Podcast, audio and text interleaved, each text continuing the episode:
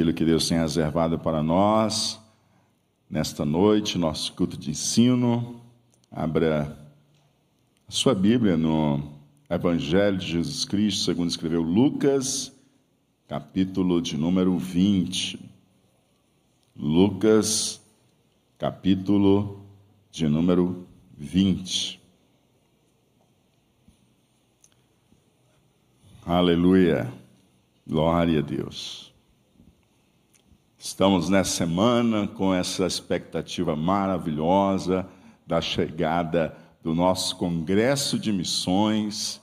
Então se prepare para estar aqui com a gente. Coloque como motivo de oração na sua devocional diária. Ore também junto com a sua família. Vamos ter aqui três dias bem especiais para a glória de Deus abertura, como vocês viram, na chamada do AD Cidade News. É, será na próxima sexta-feira, às 19h30. Mas você que consegue chegar mais cedo, você pode chegar mais cedo, que uma hora antes as salas temáticas vão estar prontas para receber você, não é, Pastor Fernando?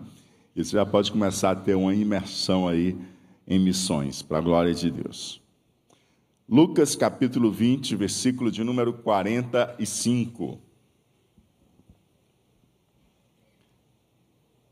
Senhor, nós te honramos, te glorificamos e te exaltamos, pois tu és Deus e não há outro Deus igual a ti. Agradecemos a ti porque a tua graça foi derramada sobre as nossas vidas e tu, com o teu amor, nos atraíste a ti. Muito obrigado, Senhor. E aqui estamos, Senhor Deus, para te cultuar, celebrar o teu nome e aprender na tua palavra. Fala conosco, que teu Espírito Santo tenha liberdade em nosso meio. Tu sabes que somos pequenos, somos incapazes, mas o teu Espírito, ó Pai, aleluia, somente por ele, Senhor, nós podemos discernir e entender as coisas espirituais e ter o poder para praticá-las segundo a tua vontade. E tu tem dado a cada um de nós o teu Santo Espírito. Então, fala aos nossos corações, ministra a nossa vida, teu Espírito Santo ilumine o nosso entendimento, aqueça o nosso coração, as distrações sejam eliminadas, toda voz seja silenciada e a voz de Deus fale ao nosso coração. Fala conosco, Senhor. Precisamos ouvir a tua voz. Ela é importante para nós, sem ela nós não podemos viver. É assim que te oramos, confiando e esperando em ti, em o nome de Jesus Cristo. Amém e amém. Glória a Deus. Semana passada nós nos deparamos com Jesus lançando um enigma aos doutores, para os doutores da lei, né, os escribas. E Jesus mostrou para eles e os demais ouvintes que ali estavam no ambiente ali do templo, como já aprendemos, que nas Escrituras mostrava-se que Jesus é filho de Davi, ou o Messias, o Cristo ungido, é filho de Davi. E ele é também mais do que filho de Davi. Ele é ao mesmo tempo o Senhor de Davi.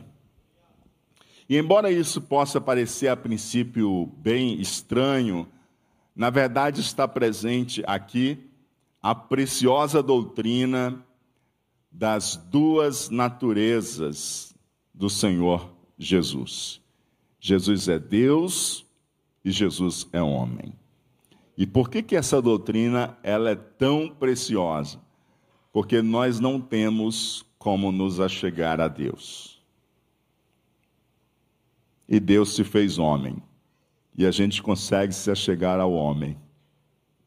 E se achegando ao homem, Jesus, que também é Deus, nós nos achegamos a Deus. Pois o próprio Jesus disse: Ninguém vem ao Pai a não ser por mim. E apesar de eles serem os escribas, exímios intérpretes da lei, eles não conseguiram atentar para isso. Mas quando o próprio Verbo está presente, abrindo as Escrituras, os escribas deveriam simplesmente sentar, receber e crer. Porque mais do que um simples intérprete da lei, estava o próprio Deus, da palavra de Deus. Mas essa postura, queridos, de humildade, não era própria dos escribas. Pelo menos é o que Jesus começa a advertir os seus discípulos na passagem que lhe daremos hoje. Porque Jesus, ele vê plenamente o ser. Diga comigo, Jesus vê plenamente o nosso ser. Verso 45 diz assim, até o 47. Quando todo o povo estava ouvindo, o que, que o povo estava ouvindo? O que a gente lidou na semana passada. Jesus falando com os escribas e colocando, né? Vocês não dizem que o Cristo, que o Messias é filho de Davi? Mas como ele pode ser filho de Davi, que nas Escrituras Davi mesmo o chama de Senhor? Não é? Então todo o povo estava junto ouvindo Jesus falando e dirigindo-se ali aos escribas. Então, quando todo o povo estava ouvindo, Jesus disse aos seus discípulos: Cuidado com os escribas. Cuidado com quem?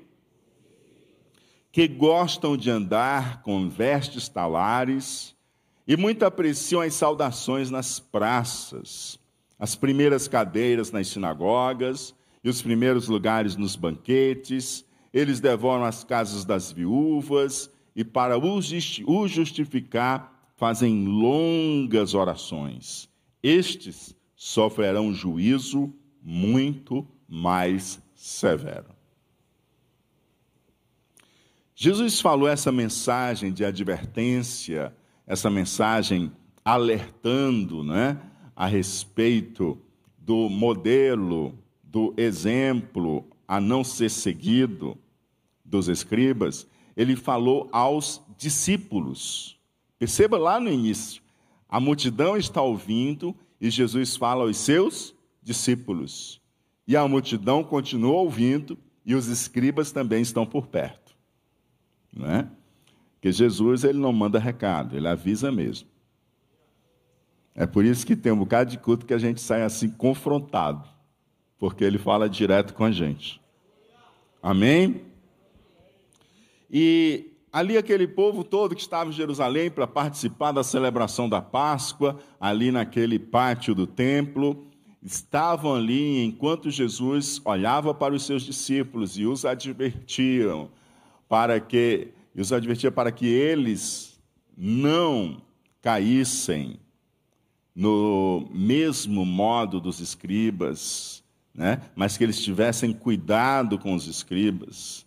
Jesus estava alertando aos discípulos quanto a esses intérpretes da lei, quanto aos escribas, dizendo: tenham cuidado com os escribas, guardem-se dos doutores da lei, guardem-se dos escribas, que são caracterizados pelo quê? Quais escribas? Aqueles que se caracterizam por gostar de andar com vestes talares. Né? Gostavam de andar com vestes talares. É, eram verdadeiros mantos, vestes caras, que chegavam até os pés, longas, eram bem semelhantes aos trajes dos sacerdotes, né? aos trajes sacerdotais, e também aqueles que os altos oficiais costumavam fazer uso. E o que, que essas vestes talares elas comunicavam? Elas comunicavam uma alta posição social. Né? Elas comunicavam justamente um destaque social, uma diferenciação social e associava, associavam eles as pessoas em alta posição social. Então Jesus os adverte: olha, tenham cuidado com os escribas que gostam de andar com vestes talares. Tenham cuidado com os escribas que muito apreciam as saudações nas praças, as primeiras cadeiras nas sinagogas e os primeiros lugares nos banquetes. Se a gente pudesse resumir em uma palavra, isso ia fazer parecer aquilo que Jesus diz lá em Lucas capítulo 6, a respeito dos hipócritas, dos, dos fariseus. Tenham cuidado com o fermento dos fariseus, que é a hipocrisia. Não é? Então, faz lembrar aquela advertência que Jesus também já havia dado quanto aos fariseus. E agora Jesus dá essa advertência no que diz respeito aos escribas, que nós já aprendemos aqui que haviam também escribas que eram fariseus. É? Então, se a gente pudesse resumir isso aqui a uma palavra, nós falaríamos de hipocrisia, piedade fingida. Diga comigo, piedade fingida. Piedade fingida. Não é? Então, aquelas vestes talares que apresentavam parecidas com as vestes sacerdotais, que comunicavam como que fossem pertencentes a uma alta classe social. Também, por sua vez, né, eles gostavam das, e apreciavam muito as saudações que eram feitas nas praças, as saudações públicas. Também, quando eles iam às sinagogas, eles também queriam os primeiros lugares, queriam estar na plataforma de destaque e quando eles iam aos banquetes, eles também queriam lugar de honra, como nós já vimos também aqui em Lucas. Certa vez Jesus foi convidado e ele estava lá só observando aquelas pessoas querendo disputar os lugares de honra, e Jesus também, naquela ocasião, advertiu aos seus discípulos. É?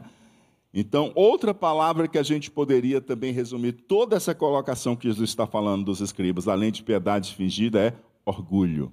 Diga comigo, orgulho. E aí Jesus denuncia a respeito destes a ausência de misericórdia. A ausência de misericórdia.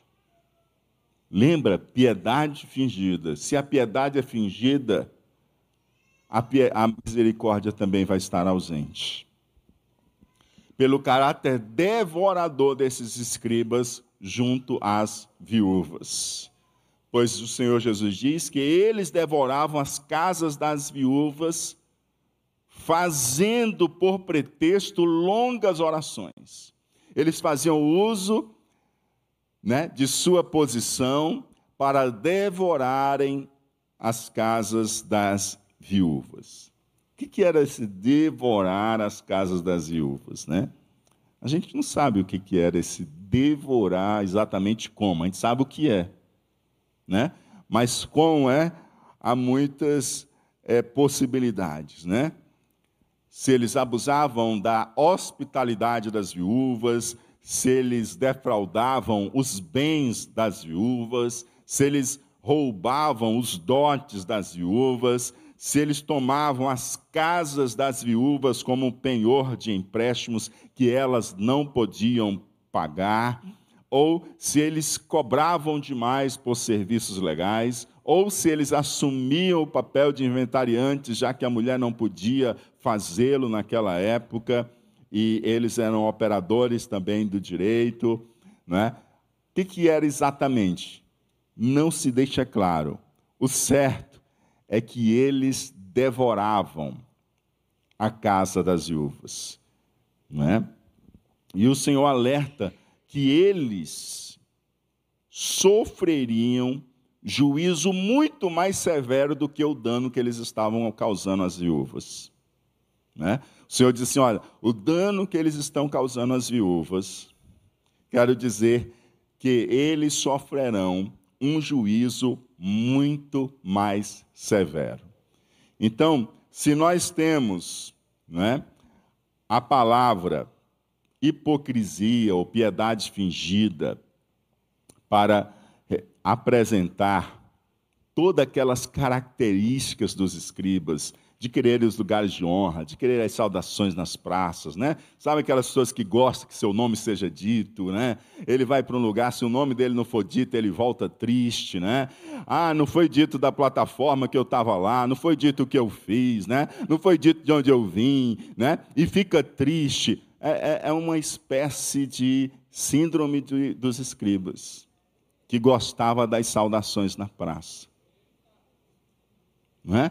Ah, esqueceram de mim, não me chamaram para sentar lá na frente. Essa é uma espécie de síndrome dos escribas. Está entendendo? E além disso, né, além dessa piedade fingida, desse orgulho, o que mais que eles queriam?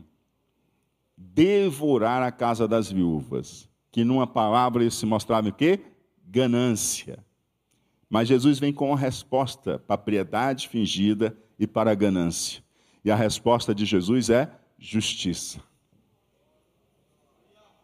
Ele diz que eles sofreriam um juízo mais severo. Que aquilo que está parecendo que é piedade, mas está até fazendo uso de longas orações para devorar a casa das viúvas, o Senhor está dizendo o quê? Que Ele tudo vê. Que Ele não se impressiona com a aparência. Você serve um Deus que não se impressiona com a aparência. Deus nos vê. E ao nos ver, Ele enxerga plenamente o nosso ser. Vestes talares não impressionam Jesus. Não impressionam Jesus. Saudações nas praças, saudações públicas, efusivas, jogando você lá em cima, não impressionam Jesus. Elogios e bajulações humanas podem impressionar alguma pessoa, mas Jesus não. Sentar nos lugares de honra também não impressiona Jesus. Fazer longas orações não impressiona Jesus. Sabe por quê? Porque Jesus nos vê plenamente. Jesus olha para você e ele olha você melhor do que uma máquina de raio-x. Ele pega o que nenhuma tecnologia humana consegue captar no seu interior.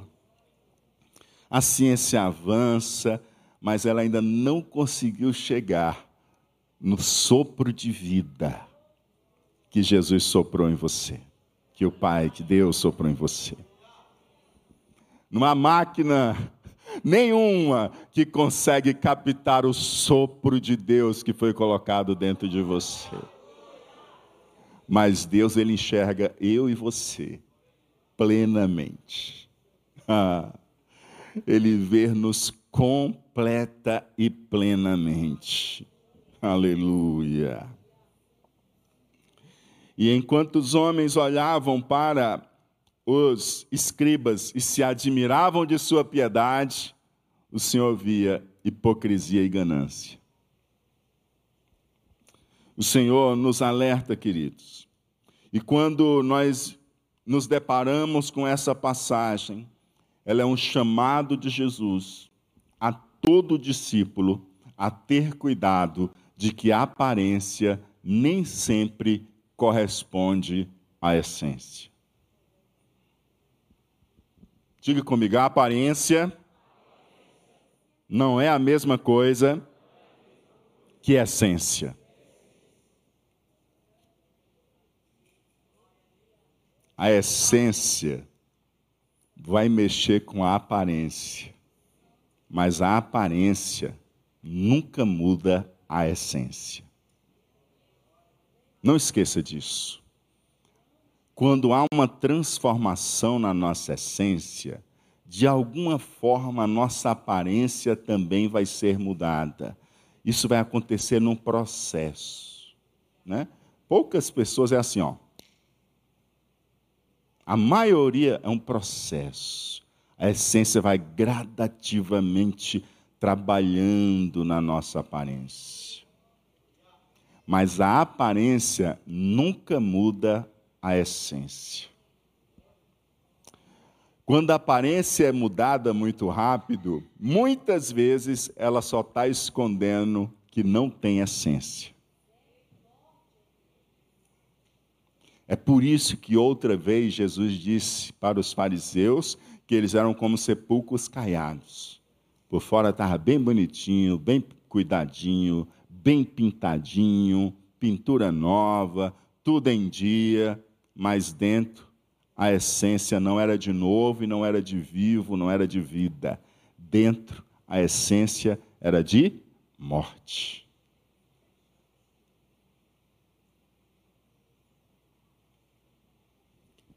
Quando nós temos essência, a oração, não importa se ela é curta ou é longa, mas quem não tem essência, muitas vezes quer fazer oração para impressionar. Quando você tem essência, você se despreocupa se se lembraram do seu nome, porque você sabe que seu nome já está escrito no livro da vida. Quando não se tem essência, a gente briga pelos primeiros lugares, esquece até que é crente. Mas quando a gente tem essência, tanto faz estar lá atrás, estar na frente, a gente adora e glorifica a Jesus do mesmo jeito. É essência, amados, porque o nosso Deus não se preocupa, não se importa com aparência, ele se importa com você no seu todo.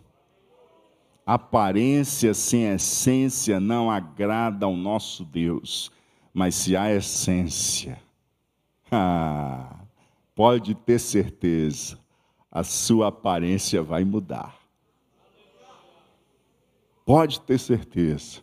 E o nosso Deus, ele começa a mudar de dentro. Nosso Deus começa a mudar de dentro.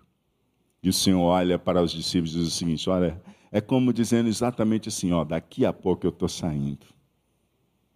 Estou com hora marcada. Daqui a pouco eu vou tomar a cruz. Daqui a pouco eu vou morrer. Eu vou ressuscitar o terceiro dia. Mas vou ficar só poucos dias aqui com vocês e vou subir aos céus. Mas olha, eu quero dizer para vocês: tenham cuidado com os escribas. Eles podem enganar o coração de vocês. Esse não é o modelo que eu ensinei a vocês durante esses três anos. Lembrem-se do que eu ensinei a vocês. Lembra o que, que aconteceu há duas, três semanas que a gente estava junto aqui no culto de ensino? Jesus respondeu a, aí os escribas no, aos saduceus Aí os escribas no final bateram palma para Jesus e disseram: Mestre, que resposta! Nunca nem tinha pensado nisso. Uau, que resposta! Maravilhados da resposta. E o Senhor dizendo: tenham cuidado com os escribas. Todo mundo olhava os escribas e pareciam, mas nem tudo o que parece é. Nem tudo o que parece é. E hoje principalmente, né? Pior para quem ainda é solteiro. Né? Tem que vigiar muito. Né? E aí eles lidavam com o exibicionismo. Né? E o exibicionismo, queridos, essa necessidade de aparecer e de ser visto pode indicar que a mesma raiz dos problemas dos escribas, né, a mesma raiz do problema dos escribas está dentro de nós. É uma análise que cada um de nós podemos fazer. Eu tenho um problema com o exibicionismo, eu quero aparecer, eu quero ser visto. Você sabia que alguém pode ter uma motivação por fazer uma coisa boa com uma motivação errada? Alguém pode querer fazer uma coisa boa com motivação errada. Alguém pode querer, por exemplo, servir no louvor, ou na pregação, ou no ensino, ou numa liderança, ou no pastoreio, ou lá na liderança, lá onde você trabalha. Você pode querer algo bom com a motivação errada. Você quer algo bom, mas a sua motivação é você ser visto. É você estar nos primeiros lugares. É você estar nos lugares de honra. Se a motivação é essa, é uma motivação que se assemelha à dos escribas. Lembre-se que os escribas eram estudiosos das escrituras, eram intérprete das escrituras. Eram eles. Sabe o que, isso diz para a gente? Que qualquer um de nós podemos ser pecado e ser injetado um veneno do orgulho e da piedade fingida. É por isso que cada um de nós precisa constantemente estar cultivando a humildade. E quando o nosso coração quer exaltar, a gente tem que repreendê-lo com a autoridade do céu.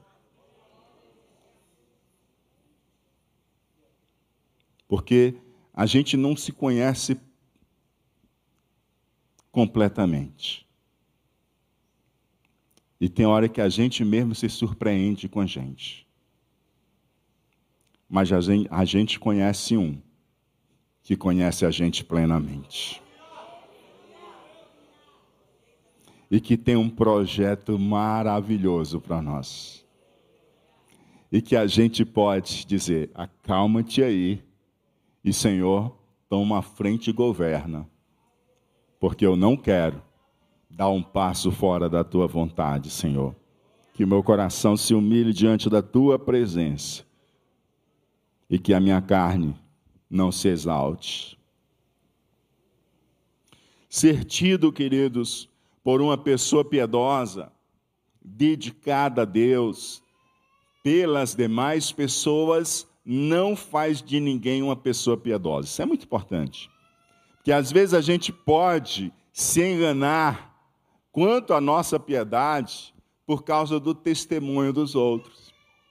Os outros olham para nós e testemunham que nós temos uma vida piedosa, porque eles estão impressionados com a casca. Eles estão impressionados com a embalagem.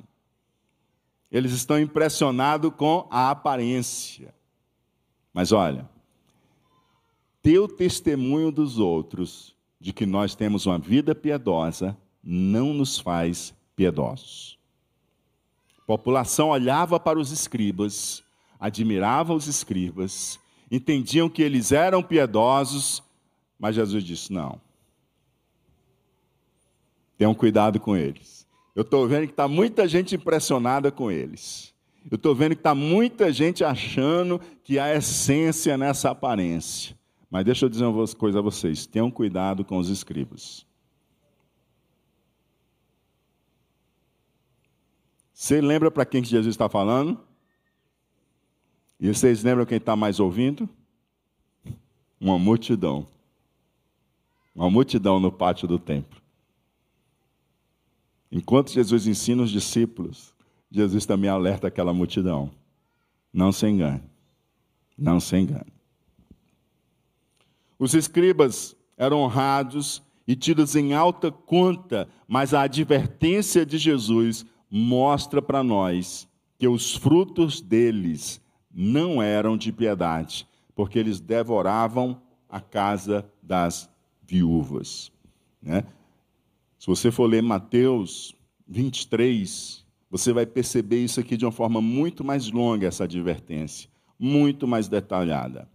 E os escribas se importavam com a imagem pessoal. Diga comigo, imagem pessoal. Isso não quer dizer que você vai relaxar na sua imagem pessoal, né? Isso não quer dizer isso. A questão é: qual é o cuidado que você tem com a sua imagem pessoal? Esse é um cuidado da mordomia? Esse é um cuidado do bom testemunho? Ou esse é um cuidado autocentrado em si, com promoção focada em você? Esse cuidado com a sua imagem pessoal é porque você é um embaixador, uma embaixatriz do reino de Deus? É porque você quer glorificar a Deus através do cuidado com a sua imagem pessoal? Ou esse cuidado com a sua imagem pessoal é um cuidado autocentrado para a sua própria glória? Perceba que a crítica do Senhor está centrada não por eles vestirem as vestes talares, mas pela hipocrisia que a preocupação com a imagem pessoal estava autocentrada. Ela estava autocentrada. Um discípulo de Jesus, ele precisa também ter o cuidado com sua imagem pessoal, porque você é um embaixador. Você é um representante do reino de Deus. Amém? Se você chega para conversar em uma repartição, em um órgão público, e alguém está todo maltrapilho, você vai dizer, rapaz, isso aqui não está condizente com o que ele está representando, não. Sim ou não? Então você precisa ter cuidado. Quando alguém olha para você, você está à altura de um representante de Jesus? Você se apresenta adequadamente? Você se apresenta sem falsa humildade ou sem esbanjar demais? Você se apresenta com modéstia, discrição e pudor?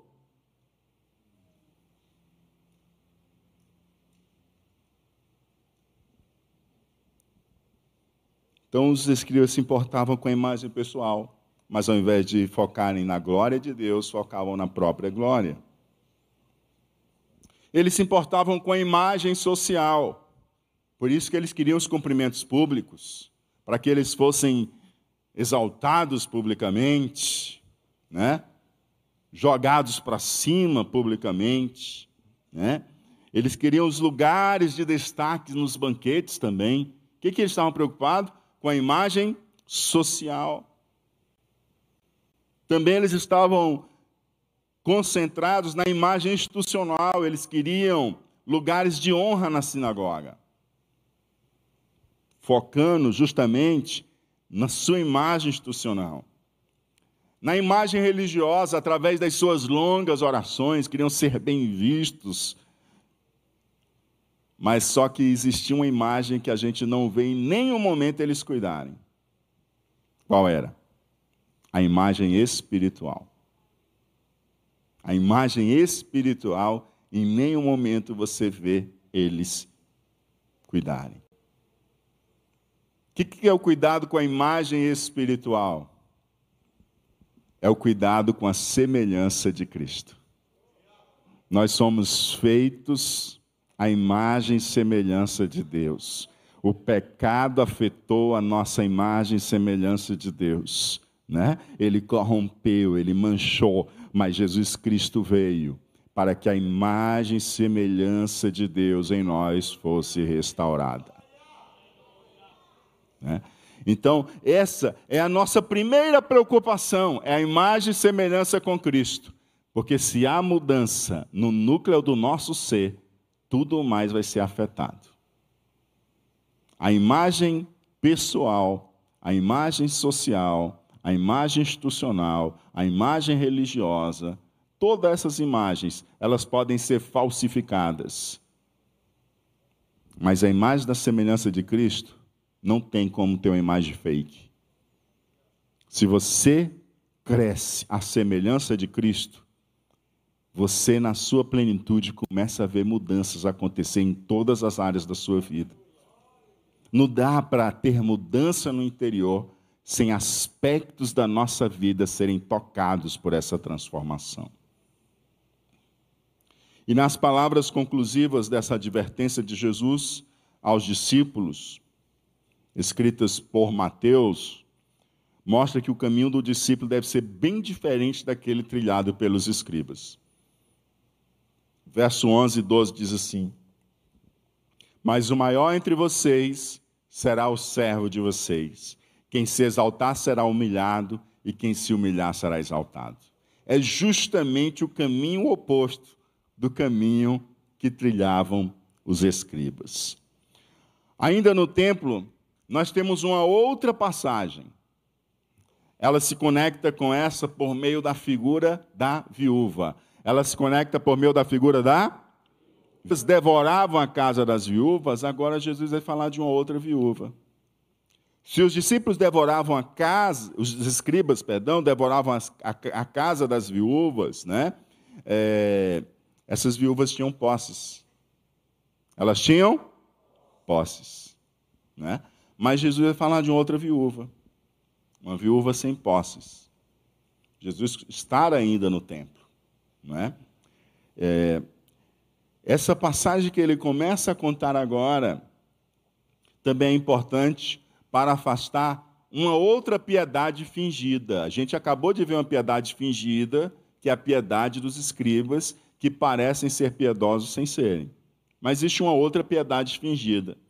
Aos que têm a piedade fingida, amados, que devora a casa das viúvas, assim como os escribas. Mas tem outros que têm a piedade fingida que se opõem às ofertas. Você sabia disso?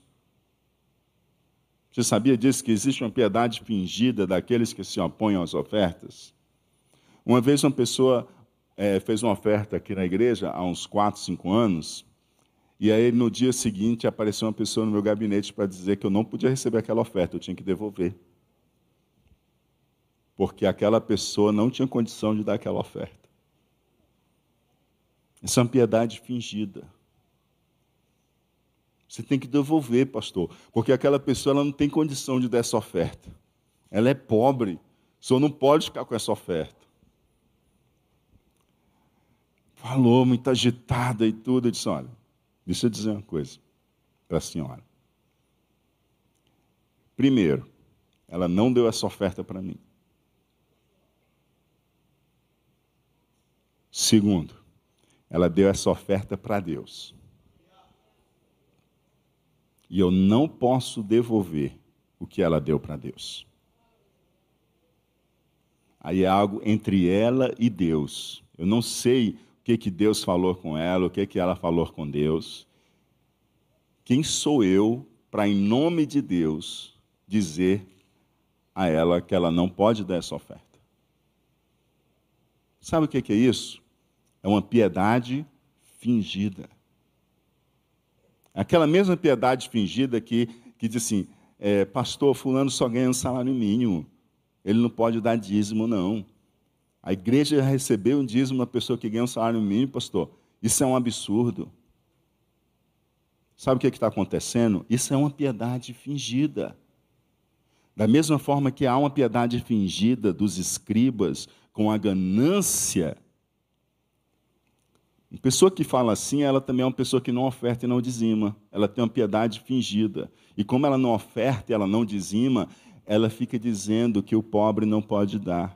Mas se eu disser para você que as pessoas que são mais fiéis, geralmente são as pessoas pobres.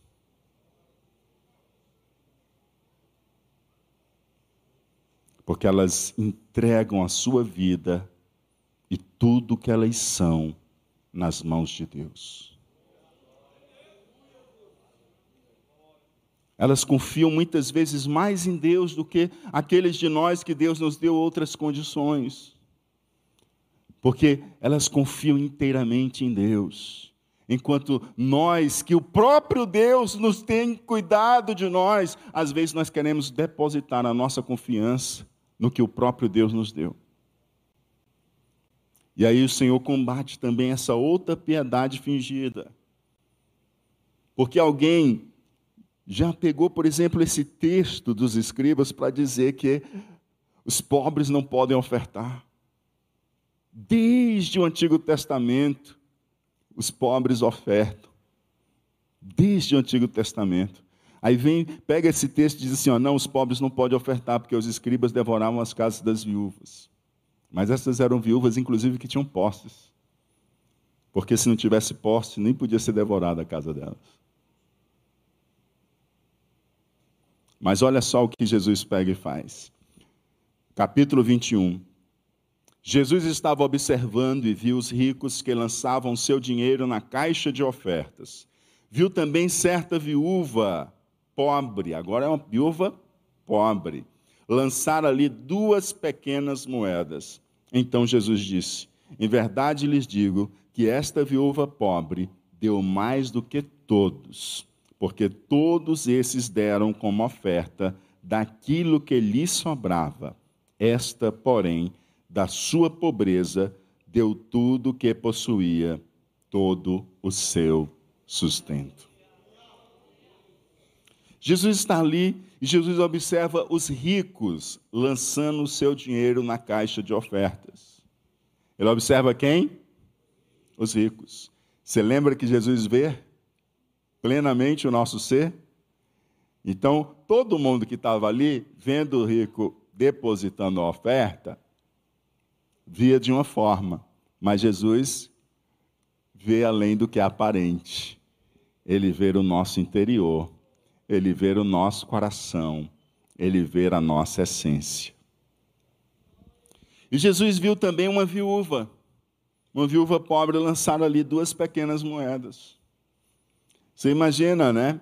O, o, os ricos lançando ali na caixa as suas ofertas. E ao lançar as ofertas, o barulho que ela fazia naquelas caixas. E de repente vem uma viúva com duas moedinhas, as menores moedas cunhadas da época. E ela vai lá e coloca aquelas moedas cunhadas de menor valor que existia. E aí Jesus responde: Em verdade eu vos digo que esta viúva pobre deu mais do que todos. Como que ela pode ter dado mais do que todos? Eu, eu garanto a você que aqueles ricos não deram só uma moeda. Eles não deram só uma moeda. Porque todos esses deram como oferta daquilo que lhes sobrava. Esta, porém, da sua pobreza, deu tudo o que possuía todo o seu sustento. Ela deu mais que todos, porque ela não ofereceu a sobra, mas o seu sacrifício. Ela deu mais que todos. Ela não deu para cumprir simplesmente um dever. Não. E ela também não deu porque sobrou. Porque não estava sobrando. Ela deu do que lhe faltava. Ela deu da sua pobreza. E ela muito menos deu para se exibir. Pelo contrário, aquilo na verdade poderia causar um, uma vergonha, um constrangimento, inibi-la. Diz assim: só passa gente com oferta grande. Eu vou chegar aqui com a minha oferta pequena, vou colocar, nem barulho vai fazer essas duas moedinhas, né? Não, não vou passar essa vergonha de botar só isso no ofertório, não. Mas ela não se inibiu.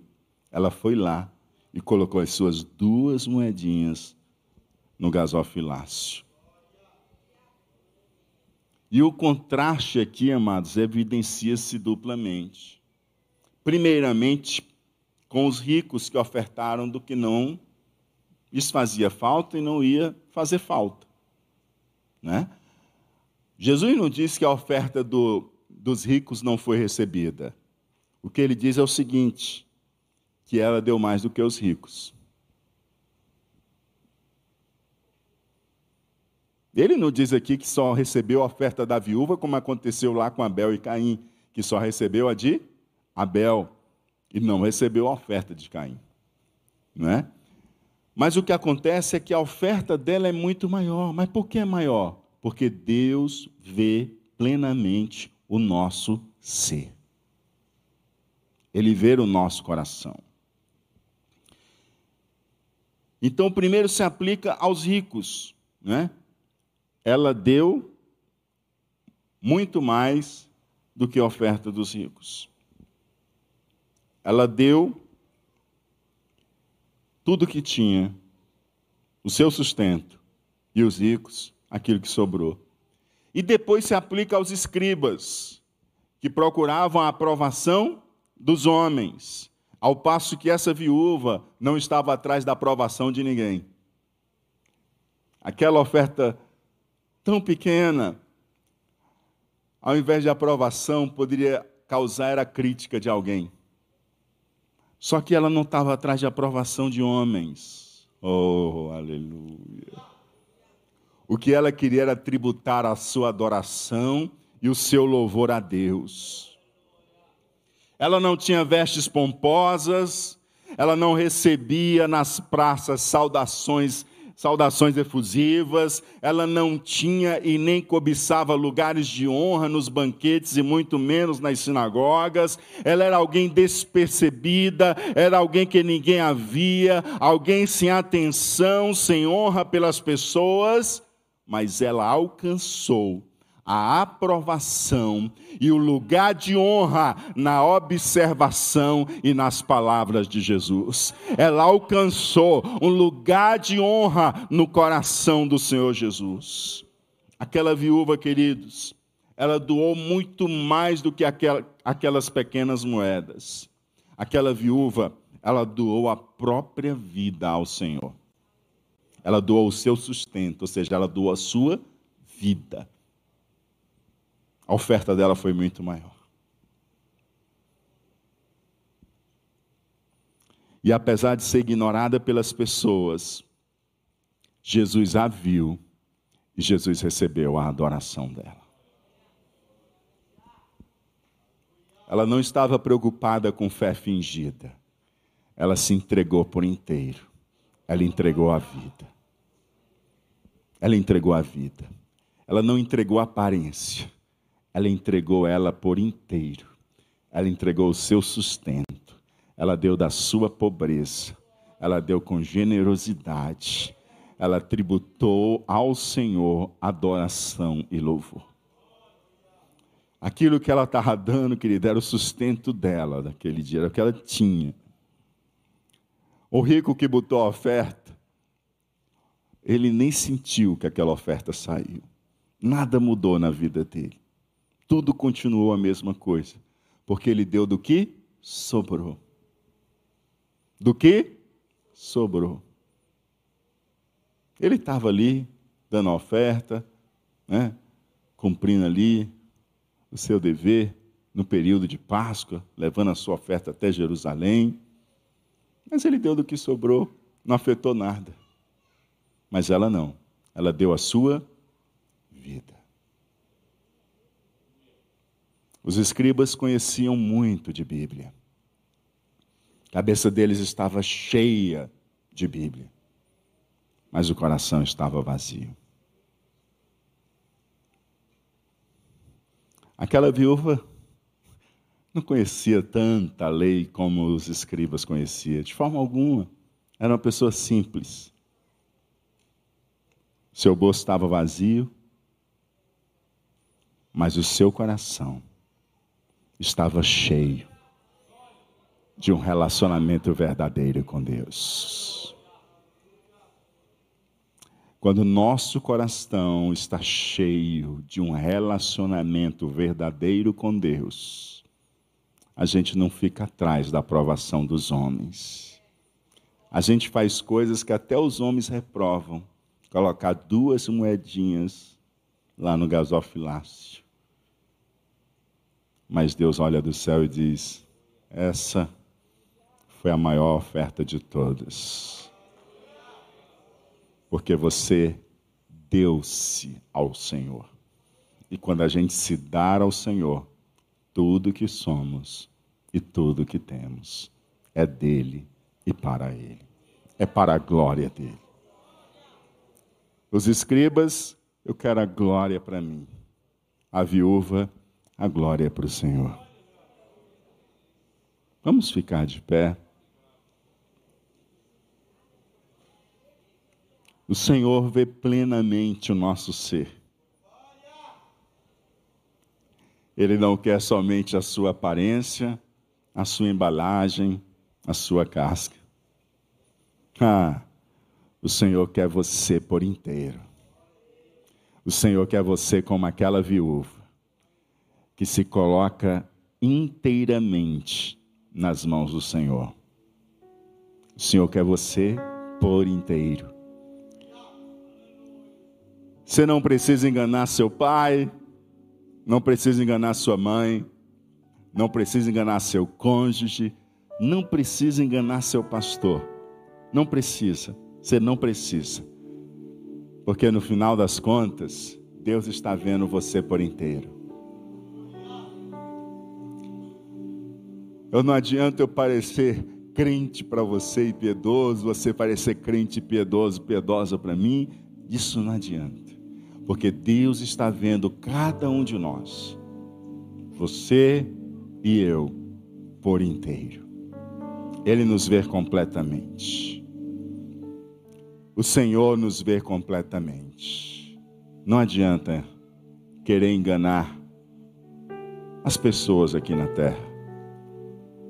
A gente veio dele e é para ele que a gente deve voltar. A gente veio dele e é para ele que a gente deve viver. Hoje, hoje, com quem eu me pareço mais? Essa é uma pergunta que você pode fazer.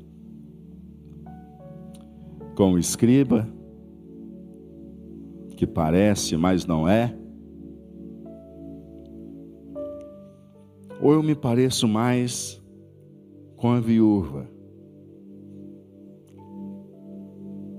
que mesmo sem os olhos dos homens aprovarem,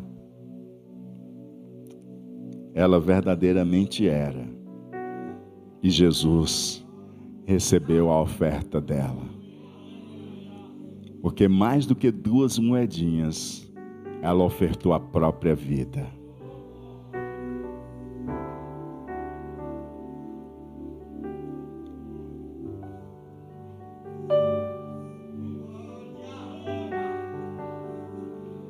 O Senhor conhece você plenamente.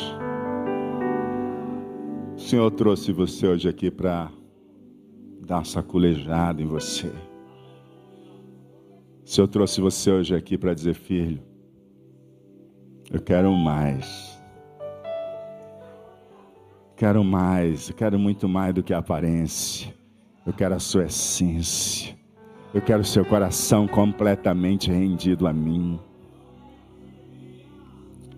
Filho, mais do que impressionar A ou B, filho, eu quero o teu coração.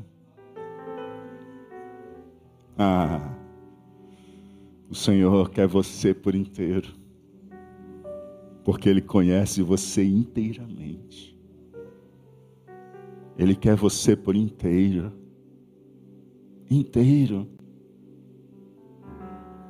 E o que, que você vai fazer diante do que Deus está falando com você hoje?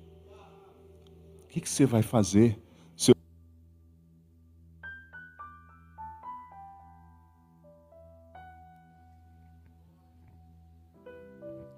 Senhor disse: tenham cuidado, guardem-se dos escribas. E o Senhor, ali sentado, observando, diz: olhe para essa viúva. Guardem-se dos escribas, não siga o caminho deles.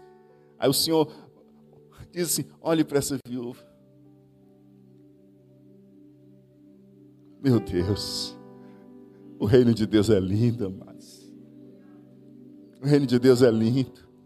O Senhor pegou uma pessoa que era desprezada, que era colocada de lado, que não tinha autoridade nenhuma. O Senhor disse: Olha para essa viúva. Guardem-se dos escribas, mas olhem para essa viúva, olhem para ela.